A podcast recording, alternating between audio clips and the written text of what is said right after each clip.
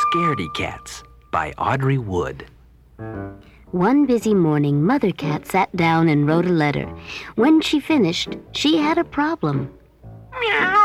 Oh, fish sticks out of stamps. Someone must go to the post office. Mother Cat called her seven children. Which two would go to town and mail the letter? Eeny, meeny, mo. Which of you will get to go? He will pick us this time. I know. Everyone wanted to go. Me, meow, me. Oh, no, me. Me, please, me. Meow, meow, meow, me. Me, meow, me, me, meow. Meow, meow, meow, me. Finally, Mother Cat chose her two eldest kittens. Y O U. I choose you and you. Her youngest kittens were very sad. They had never been to town without Mother Cat. Why couldn't they have a chance? Boo-hoo, boo-hoo. You never pick us, Mother. Let us go this time.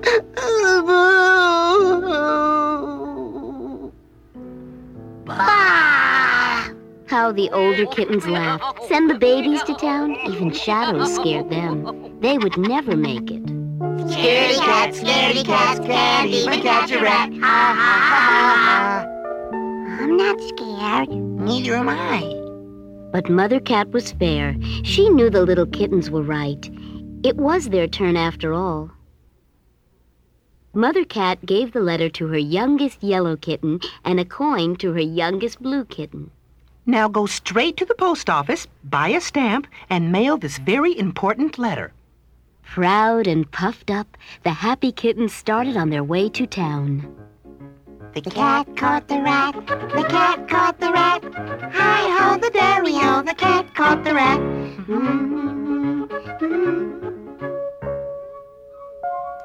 The road ahead seemed to go on and on forever. Each step took the kittens farther and farther away from home. Suddenly, Yellow Kitten began to wonder and worry about scary things.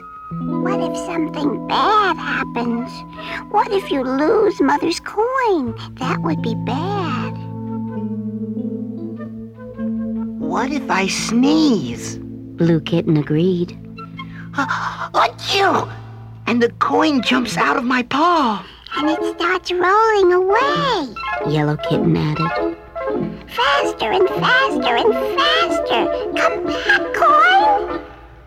I'm not the gingerbread man, but I can roll as fast as he ran. And then it hides. Blue Kitten said. And we cannot find it. Coin, where are you? Here, coin. But the scaredy cats did not turn back. They walked on down the road to town.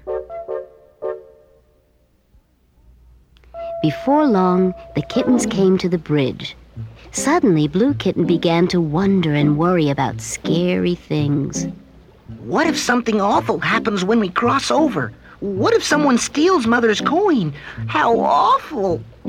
What if a giant troll cat jumps up out of the water, Yellow Kitten agreed. growling and yowling at us?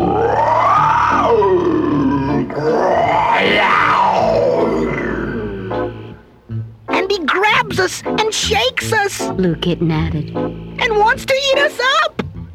I'm going to eat you for my snack. And he sees the coin shining in our paws Yellow Kitten said. and takes it from us. The scaredy cats thought about turning back, but they kept on going. On the other side of the bridge, the kittens tiptoed into the forest. Suddenly, Yellow Kitten began to wonder and worry about scary things. What if something dreadful happens? What if I lose Mother's letter? How dreadful!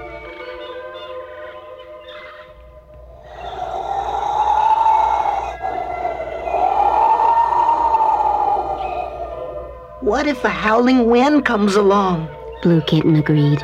and rips the letter out of your paws? And the wind throws the letter down into the leaves. Yellow Kitten added. And we look and look for it until we are gray and whiskered, Blue Kitten said. but never find it. My whiskers We're bound to find it soon. Yeah. Even though the scaredy cats wanted to go back home, they kept on walking through the forest. Soon they came to the long, dark tunnel. Suddenly, Blue Kitten began to wonder and worry about scary things. What if something terrible happens? What if someone steals Mother's letter? How terrible! What if cat bandits are inside waiting for us? Yellow Kitten agreed. Here they come. What if they have claws like knives Blue Kitten added. and red gleaming cat eyes? And they surround us Yellow Kitten said. and tie us up with ropes and leave us shivering in the dark, cold tunnel. Oh, I'm cold. Me, me, me too.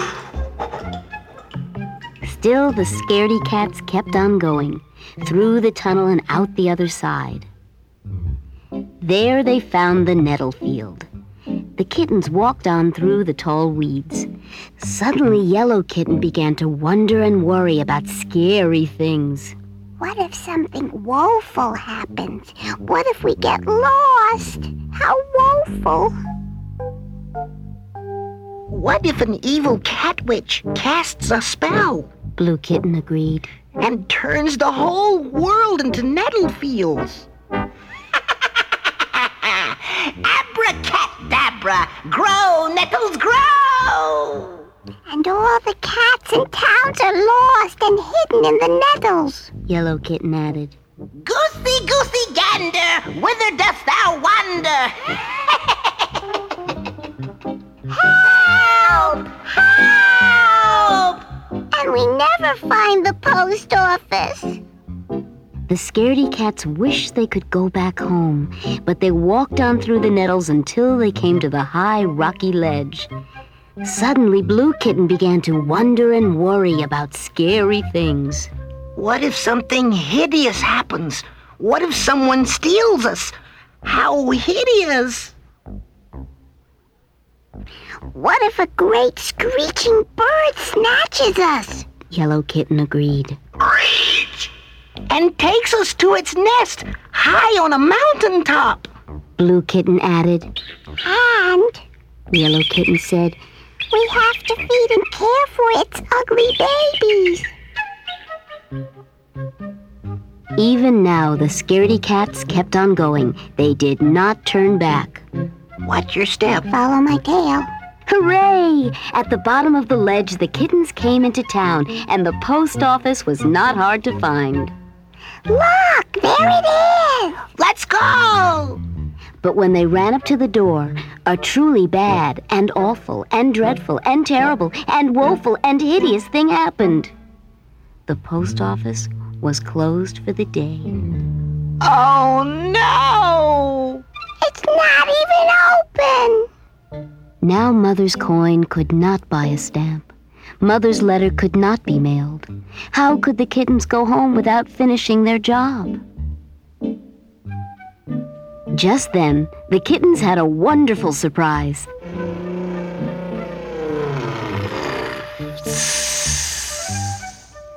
A bus drove up and Grandmother Cat stepped out. Wow! Look who's here! No one knew she was coming to Catville. Grandmother! Do we have problems? The kittens told her about Mother's very important letter and about the scary things. We carried Mother's coin and letter. Troll cat and wind and bandits and nettles and birds. When Grandmother Cat looked at the letter, it was her turn to be surprised. The letter was for her. She opened it and read out loud. Dear Grandmother Cat, why don't you come for a visit? The kittens miss you. Sincerely, Mother Cat. Before they left Catville, Grandmother Cat took the kittens to the ice cream parlor. She treated them all to fishberry cones.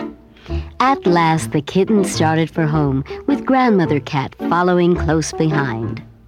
Which way are the bandits? Show me that old troll cat. You say there's a witch up ahead? Follow us, Grandmother. We know the way. On the way, they wondered and worried about scary things, but not very much.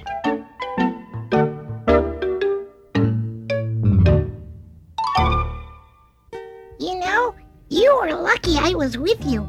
I wasn't scared of any silly monsters. Oh, yes, you were, but I wasn't scared. No, sir. But you were hiding behind a tree in the forest. How would you know? You were hiding behind a bush. W- Well, I was scared just a little. Well, maybe I was scared too. A tiny bit, maybe. Yeah, I guess it's not such a bad thing to be frightened sometimes. After all, there are scary things in the woods And under the bridge. and in the dark tunnel. And in the nettle field.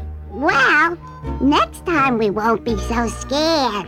We'll fix those monsters. Yeah, we'll shake that giant troll cat by the tail. We'll face that howling wind with stout whiskers. We'll fight those cat bandits with our bare paws. And we'll sweep that wicked cat witch right off her broomstick. Yeah, we won't be scared of anything ever again. No, no, not of scary things in the woods Or under the bridge. or in the dark tunnel. Or in the nettle field.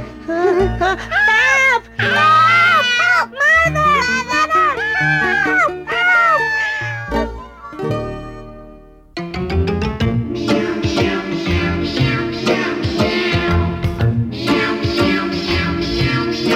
Scaredy cat, scaredy cat, too afraid to ever catch a rat. What's that moving on the wall? It's your shadow, and that's all. Scaredy cat, scaredy cat, hiding underneath the front door mat crying when the thunder roars. Silly cat, just stay indoors. You're not as brave as all your sisters and your brothers, but that's the way things go. One day you'll grow up and be just like all the others. So don't be cheerful, just cause you're fearful. Scaredy cat, scaredy cat curled up in your mama's Sunday hat. What's that howling sound outside? Just the wind, no need to hide. Although you think some nasty monster's waiting for you, there's something you should know. No monster wants to scare a kitten, I assure you. So don't be frightened, just say goodnight and scaredy cat. Scaredy cat, you don't ever have to catch a rat. Even though I know you're small, I can tell you that it's no idle chat. You're my favorite